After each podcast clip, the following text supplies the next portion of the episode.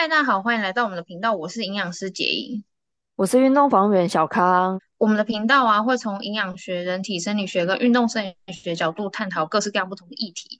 然后，如果有兴趣就继续听下去喽。我们今天要讲的就是四个快乐的物质，它是构成我们快乐很重要很重要的原因。那它里面总共有三个神经传导物跟一个荷尔蒙。那我先来讲荷尔蒙好了哦。那个荷尔蒙是我们之前就讲过的，就是催产素。你记得我们在呃讲说怎么样容易快乐那一集有讲到，对不对？有，就是你那时候有建议说，如果找不到人拥抱的时候，你可以买一可以买一只娃娃，然后你就拥抱它。所以我那时候听听起来，我觉得有点寂寞了。不会，怎么会寂寞？你知道我跟阿北的床上有六个娃娃，六个吧？哎，六个，我们超多的，所以很挤。哎，我们都已经可以抱彼此了，我们还需要那娃娃？哎，你懂我意思吗？哦哦，那我觉得我应该要跟娃娃道歉，因为我对他们就是有偏见。而且我小时候就不喜欢娃娃，为什么？怎么了？我只是觉得，就他们只是摆在那，然后对我对我来讲不会有什么吸引力。然后以前有两种嘛，哦、一种是布偶或绒毛的那一种，另外一种就是那种，你还记得有一种很大的洋娃娃吗？它眼睛会动。嗯、哦，我知道。对，小时候我曾经有一段时间就是，哎，那个很漂亮，就是它的睫毛很长会动。但是玩一玩，有一天我突然怕它。你觉得它有一天，你觉得它是不是晚上的时候都出来就是走动啊什么之类的？他不用走，他晚上的时候自己张开眼睛，我就会崩溃了。所以，所以你对娃娃就是有莫名恐惧就对了。就是他，他不，他没有吸引到我。啊，我不知道啊，原来是这样哦，会会有这种感觉。我我自己，我自己，我自己比较爱爱脑补了。你就是少女啦，你就是少女想比较多啦。我我跟你讲，催产素这个东西，它就是借由 touch，就是亲密接触你喜爱的东西，然后会产生的，然后他就会有一种被爱的感觉。所以他的幸福感跟快乐来源，其实是来自于你有觉得你被爱，那时候就会有一种幸福啊、开心啊、快乐的感觉，很满足的感觉。哎，这样我突然想到，就是如果整个寝具全部都换成自己觉得超舒服的那种，你觉得会不会让催产素也？也会有作用的，嗯，就很亲肤这样子，嗯嗯嗯，应该还是有，我觉得应该还是会有帮助，对对对，我觉得应该多少还是会有一点点帮助。好，那这个方式就可以掩饰我的寂寞。好，那你那我觉得你要嗯你要投资比较好一点的情趣。好好，你继续说，不好意思。好，然后催产素它是借由血液输送的，所以它是一个荷尔蒙，哦，就是一种被爱的感觉会分泌的时候的一个快乐的荷尔蒙。那剩下的三个呢？其实第一个就是血清素，血清素这个东西跟小康非常的有渊源，对不对？你刚刚一讲血清素的时候，我脑海里面就只有想哦，那要吃香蕉跟喝牛奶这样，所以我不知道，对对，就是你想说，哎，就是色氨酸含量比较多那些食物才会给你，但。它是神经传达物，它不是荷尔蒙哦，大家会有一点点误解，嗯、所以诶可以稍微这边再修正一下。再来就是大家会觉得，诶那我拥有它，我就是会开心，会嗨那样子。可是其实不是，它给你的是一种，就是你会觉得有自信、有安全感的那种快乐跟平静的感觉。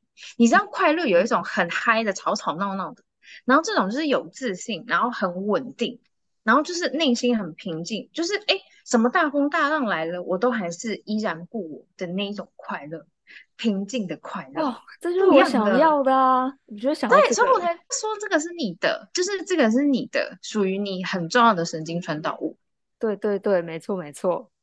对对，所以呃，那当然它吼，它分泌了以后啊，我跟你讲，它还可以增加四个力量，非常好。第一个是可以可以增加你的记忆力，可以增加你的学习力。它可以增加你的消化能力哦，就是你知道吃什么东西，就算一些阿萨布鲁也还好，就是可以把它好好的、嗯嗯、对消化掉，然后再还会增加你的代谢力，所以你整个人也会觉得比较有精神这样子。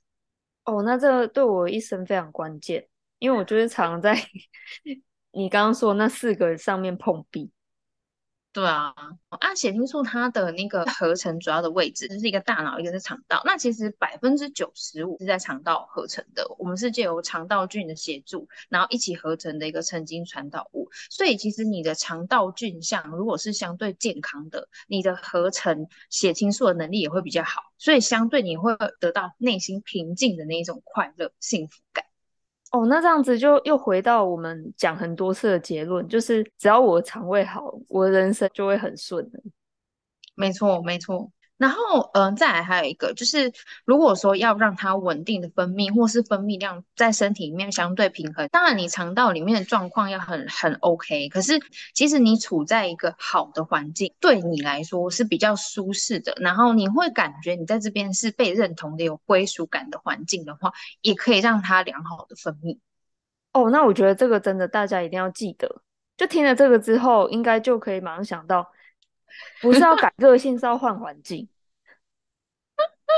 我就觉得说，哎、今天你在一个环境里面，然后你需要去改你的个性，那这样子就代表说，那个这个环境就是没办法给你认同感，也没办法给你被尊重的感觉。所以现在听起来其实完全不用改、就换地方就好了。对啊，对啊，你总会找到一个属于你的地方，真的。你只要去找到跟你契合的那个环境、那个地方、那些人事物，你就可以稳定了。你你，所以你也不用太很执着在哦，一定要在某个地方。你觉得可能都是你的问题，所以你才会在这个地方会被不认同，就不要纠结在那个地方。我觉得可以把视野拉大，然后去找适合你的地方，这样子。对对对，因为呃，其实很多的忧郁症是跟血清素的浓度分泌不足有关嘛，它跟环境又有关系，好、哦，然后又跟你自己的肠道状况有关系，所以我觉得，哎，可以试图从不一样的，就是它的来源，然后去想办法调整，然后让那个血清素的浓度恢复到正常的状态，哎，那那个问题就就不会再发生了，这样子。哦，原来如此，嗯嗯嗯，好，然后再来就是呃，第二个神经传导物就是脑内啡。脑内啡这个东西，那呃，因为讲到啡嘛，其实它就是吗啡，它就是我们自己身体分泌的一个呃止痛剂。因为我们都知道吗啡是一个很强大的止痛剂，嗯、所以脑内啡就是，哎，我们身体它在感受到不舒服的时候，譬如说感觉到痛的时候，感觉到压力的时候，感觉到痛苦不舒服的时候，它会分泌来让我止痛的一个神经传导物。嗯。好，然后我跟你讲，这个他就跟我非常的有渊源的。你知道我这个人，其实我不是很喜欢运动，我不是很喜欢运动。对，我我的状态很好，都是因为我很会吃东西，不是说我有多喜欢运动。好，可是呢，我跟你讲，我就是很爱跑马拉松。我第一次跑马拉松就是阿伯带我去的，我第一次只有跑五公里，很短嘛。然后我跑完就大。爆流汗，然后我想说，哎呦，奇怪，怎么会有这么多汗？所以我那时候就觉得，而且我那时候流完汗之后，觉得自己很漂亮，因为就消水肿啊。然后我就想说，哎，奇怪，我不是口味很清淡了吗？怎么跑完之后还可以消水肿，还可以变漂亮？所以我就想说，OK，那我其实可能如果有运动的话，可以让我的状态更好。那时候就是这个契机。可是另外一件我觉得很神奇的是，呃，我跑完以后，我内心觉得。很开心，就是那个雀跃是我没有办法解释的。我第一次有那样的感觉，然后直到我理解了脑内啡以后，我就知道那个东西就是因为我在跑的过程当中太痛苦了，那个整个哦很喘，你知道吗？很久没运动就跑的时候超爆喘的，然后跑到那个快要结束的时候，快要到那个终点线的时候，你就觉得靠，那个终点线明明就在那里，为什么很远？嗯、真的，你就觉得啊、哦、很痛苦，然后我什么脚哪里都很酸痛这样子。但是我就是跨越那一条终点线以后，哎，那个开心的感觉真的是无法言喻哎。那个就是脑内啡，它在平衡你前面忍受的不舒服，它为了止痛，让你的不舒服感觉平衡回来而分泌的东西。哦，哎，其实这样我有点难理解，就是为什么？为什么？为什么？因为因为这样子听起来你是。好像是你，你完成了这个成就之后，你觉得很开心，这样。嗯、要不然过程当中很痛苦，然后马内啡它释放出来之后，感觉起来应该是你越跑你会越顺，所以我就是觉得，哎、欸，有有一点不懂。再来就是，如果说很痛苦的时候会分泌脑内啡，那为什么痛苦的时候我们不会开心？要等到痛苦结束后我们才会开心？因为你要等它分泌啊。哦，所以你刚好是跑完的时候它开始分泌。嗯嗯，所以我在跑的当下，我都感觉不到快乐。那如果说你五公里之后，你会释放出那个脑内啡，所以你在跑十公里的时候，或跑半马的时候，你也你的状况也是从五公里之后开始变得很舒服、很快乐吗？没有，它就是你的阈值会上升。也就是说，今天如果你是一个固定跑五公里，你很习惯的人，你是不是在跑那五公里的时候，你就没有痛苦？哦，嗯嗯，还因为我就很常跑，很常跑，我后来连跑十公里我都不会觉得痛苦了，我会觉得哎很正常，就把它跑完这样。然后我跑完以后也没有那种那么幸福的感觉，没错。可是如果我在跑二十一公里，我中间很痛苦的时候，我。跑完的时候，我还是会觉得很开心。哎，一定要痛苦啦！但我就想到一个，我前几天听到，就是有一个心理学家他说，人在失恋或是被拒绝的时候，他感受到的疼痛，其实是跟物理上给身体的疼痛是一样的。没错。那这样为什么失恋后不会开始觉得很幸福？这样，因为他很痛苦啊。哦，对，它跟身体的疼痛很像吗？他的意思是说跟，跟跟被打一样，跟被打一样，就你在情绪上面受到的伤害，跟你直接被打是一样的。哦，哎，对，那为什么我会 runners high，但是被打以后不会有开心的感觉？这我不知道哎、欸，我在想这痛苦它会不会是有一个限度的？就是像有一些人按摩，哦、他喜欢按很大力，就那种痛爽痛爽的那一种哦，他就觉得他要痛他才会爽。那可能这个痛对他来讲就是可以分泌那个脑内啡的这这一个，是是是，或者是说像你刚才讲的，你做那个运动，那你做到某一个强度之后，或者到某一个量之后，我可承担，对你可承担。那它就会分泌一些让你觉得哎、欸、比较好，然后比较舒服，就、嗯、是觉得哎、欸、有点满足这样。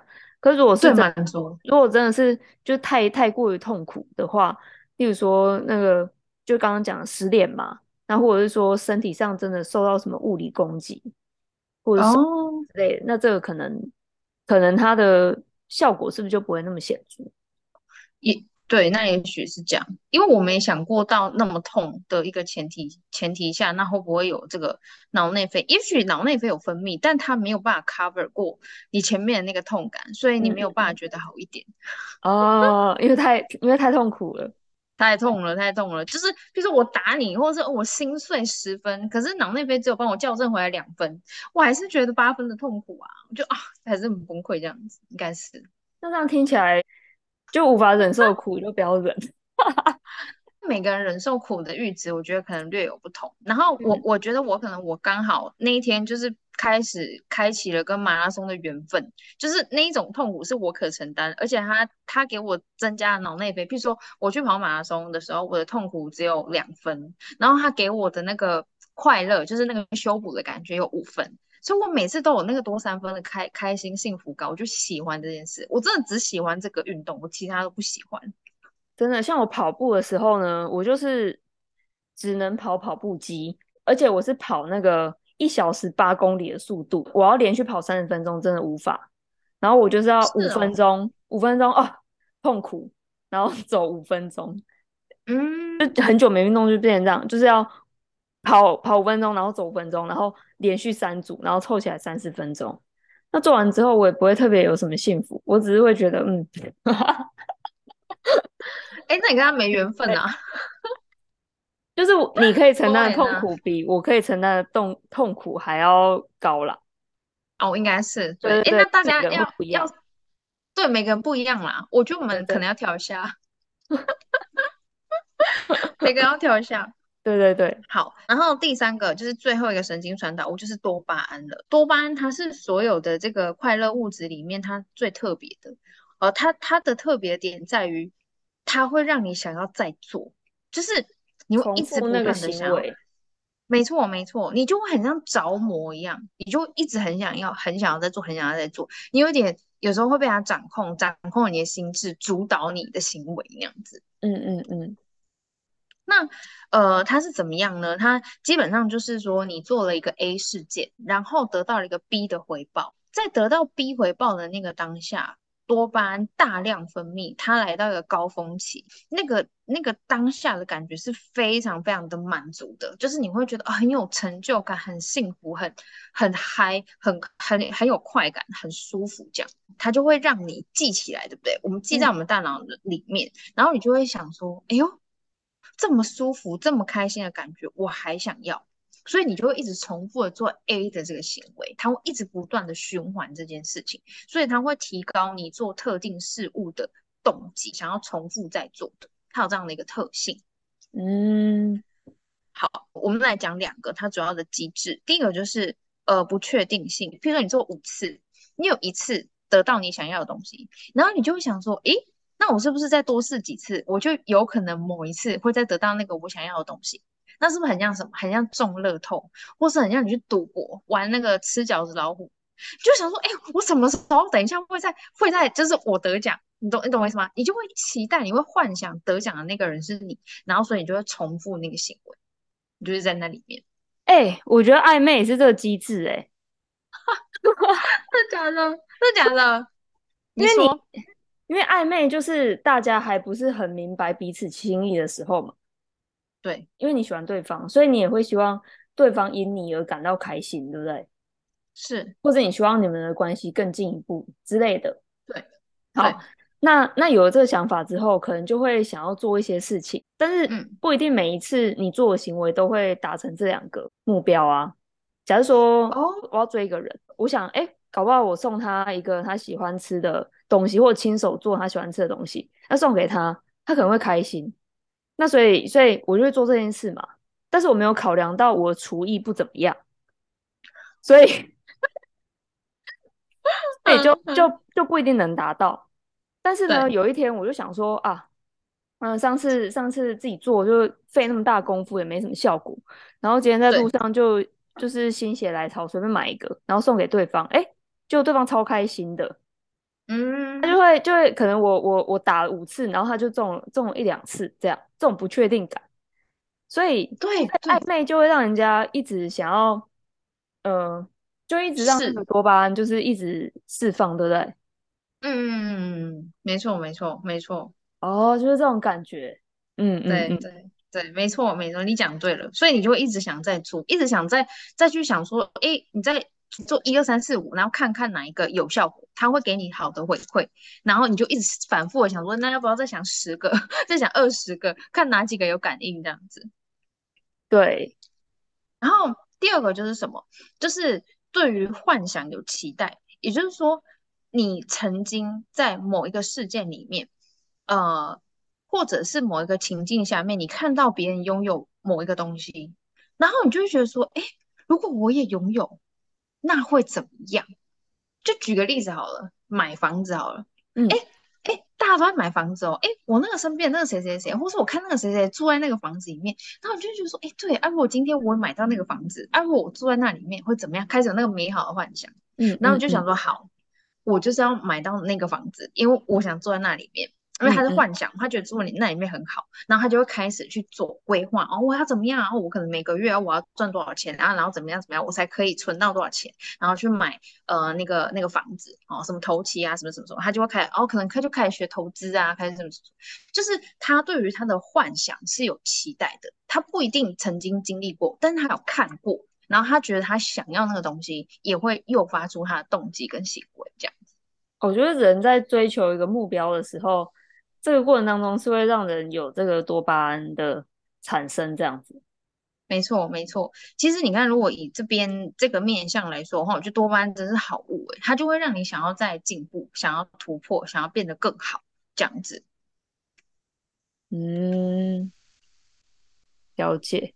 我觉得，呃，怎么讲？就是说，它有可能会让你持续的去做，或是盲目的去追求某一个不好的东西，但它也有可能让你。呃，完成你从没想过你可能可以达到的目标，所以它就是一个双面刃。其实多巴胺这个东西，我们一定要拥有它，可是有时候太多的它也会造成困扰。我我觉得它的问题是这样。那嗯、呃，它有个很很特别的地方在于，我刚刚讲它不是对幻想有期待吗？其实你在幻想的当下，它就分泌了。这多巴胺它就分泌咯，它不是你得到的时候你才分泌，是你整个人在幻想的过程当中它就会分泌，然后你就汲汲营营的去追求这个目标，然后努力努力，最后你达到目标的时候，它就来到多巴胺分泌的最高最高峰。好，可是当然了，它它会有个问题，就是说，好，那到达高峰以后，因为我们身体会有个平衡机制，所以到达那个高峰，到达那个开心的最高点的时候。他会为了平衡它，他又是再把不多巴胺的浓度降下来。那个降下来的过程当中，你会觉得很失落。哎、欸，我跟你讲，我现在串起来一件事情了，完全串起来。你说，你看听了这个多巴胺理论之后，好像就不难想象说，为什么有一些人他只想要暧昧？因为如果说一对呃情侣或一个哎、欸、那叫什么伴侣，一对伴侣吗？嗯好，对对对，他们要交往长久，最重要的就是一定要情感上的累积嘛。没错，所以就会变成说，哦，越交往，然后越觉得这个人很好，很好，很好，所以我想要跟他一直在一起。但如果是纯粹被多巴胺控制的话，嗯、那就是会，呃，遇到这个人就是，哎，喜欢，好，喜欢之后开始来互动，因为暧昧就是一直不确定性啊。然后他在尝试的过程当中，他是不是又有多巴胺？然后他想很多多巴胺啊。想象跟对方就是感情变深厚，越来越好的时候，哎，也有多巴胺。Okay. 好，然后经过努力，哎，交往了，直接平衡掉没了，马上觉得还好。那为什么有些人暧昧完之后，然后他跟他一交往，就觉得哎，这人变了，因为跟他之间其实没有真正深刻的情感基础。对对对对，我我现在觉得你是恋爱大师。你完全就是爱情大师，你完全讲对了。在那个过程当中，我们身体就是这样子的变化，没错。我们你看，我们了解这个在大脑里面神经传导物的那个浓度的变化。我我跟你讲。在吃东西这件事情上面，它也跟多巴胺非常的有相关性。因为就是你看这四个物质里面，只有它会一直想在做，是忍不住想在做。因为只有它在多巴胺的 peak 的时候会掉下来嘛，那个掉下来的失落感啊，那种空虚的感觉，他太想平衡它，因为他太害怕，觉得那那个感觉很可怕。所以每一次他只要吃完特定的东西，他如果可以得到那个多巴胺的高浓度的那个当下的开心感。他很想要保留那个当下的感觉，或是他过度迷恋那个感觉的时候，他就会不断重复对于某个食物的执着的行为。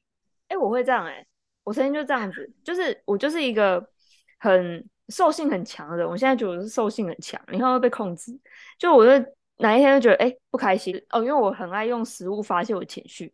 那那一天我选定的食物就是杜老爷的双层巧克力甜筒。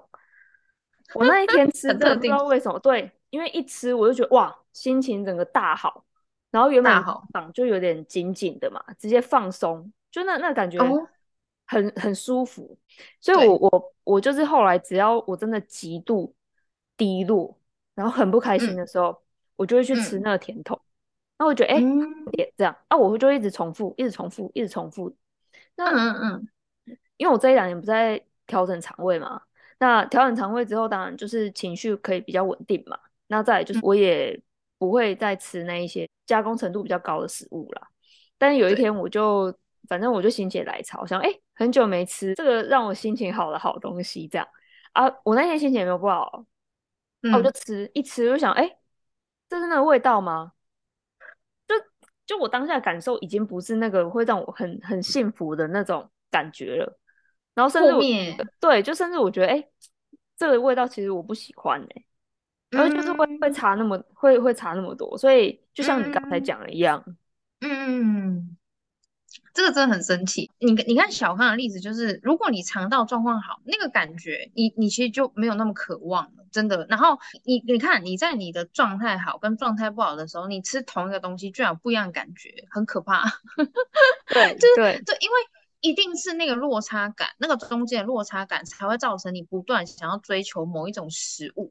或是就是一直想要追求去吃东西的这个行为嘛，所以只要让那个落差感不要那么大，其实你就不会一直汲汲营营或一直重复渴望到快要疯掉了，就是时不时都想到它哦，可能哎今天忍住没吃，明天就觉得我要去吃。我觉得有时候你吃完了，你不是就会多巴胺的嗨吗？那那那个状态下，如果他得到那个多巴胺的嗨的感觉，他又突然很失落，那个失落当下，如果他要在做饮食控制的时候，他其实是极大的罪恶感。哦，那很可怕哎！这个我跟我跟大家分享一下，我就是过来人，因为我对食物非常执着，所以今天只要有一个食物，它突然在我脑中被想起，哇，不得了！我跟你讲，我一定要吃到它，不管我忍多久，我忍一两个月，我还是觉得我要找时间吃到它。我后来觉得这样子真的很很痛苦啦，就是自己压力很大，然后然后突然暴冲吃，又有罪恶感，所以我现在这样子。对。你刚刚说不要让那个多巴胺的波动差太多，这个原因就是因为如果说它往下的时候，你马上想要把它补，想要让它再提升，你就会做那些可以快速刺激的事情。可是这样快速刺激就会让那个多巴胺浓度一直没有办法回到我们的水平，所以它就一直往下，嗯、然后一直往下波动。所以我现在就换成这样子，我就我就觉得说，哎、欸，要满足之前要搭配一点痛苦。嗯哼。好，那假设我今天要吃吃那个，我今天要去吃什么？来比较狠的，好，假设我假设今天今天我去参加你尾牙好了，然后我们要我们要吃大餐这样，哦对，为了这个大餐，我我很开心嘛，然后我会很很享受，你看光想的时候就多巴胺就开始了，那我这时候要做什么？嗯、我就要开始规划，好，我礼拜五要跟简一起去吃大餐，好，那我我肠胃比较不好，那我可能从礼拜三就要开始调整，所以礼拜三我就要开始吃一些好消化的东西，那、嗯、比较好消化，嗯、好，到礼拜四、嗯、哇，前一天了，非常关键。那我可能晚餐我就吃蛮少的，我觉得吃比较少，嗯、对，但是我不会饿或者什么的啦，嗯、就是我要我要有一些限制，嗯、然后有一些剥夺，那它会有一点造成我的痛苦嘛，可是它波动不会很大，因为是我可以承受的，而且我是为了礼拜五跟你去吃饭，好，那到了早上，因为我们约中午，哇，早上更关键，这时候我就绝对不会去吃那种很饱的早餐，我一定也是吃就是好消化的，然后让我嗯、呃、比较没有负担的这一种，好。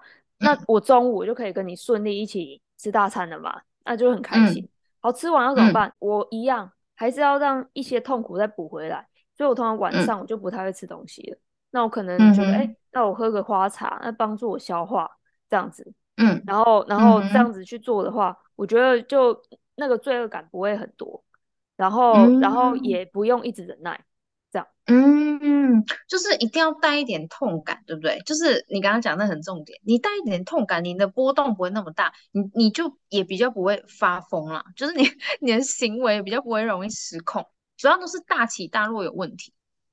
对，因为我忍耐力真的很很低，这样，因为我东西有罪恶感，所以我就想，好，我还是要去实践我的欲望，但是就用用这种计划性的方式，那就可以让自己就是不要。这么急，马上就要吃吃大餐，马上就要吃鸡排，而是我今天要吃这个，那我来规划一下，这样我是有计划去执行，所以我也不会觉得说哦，我在忍耐。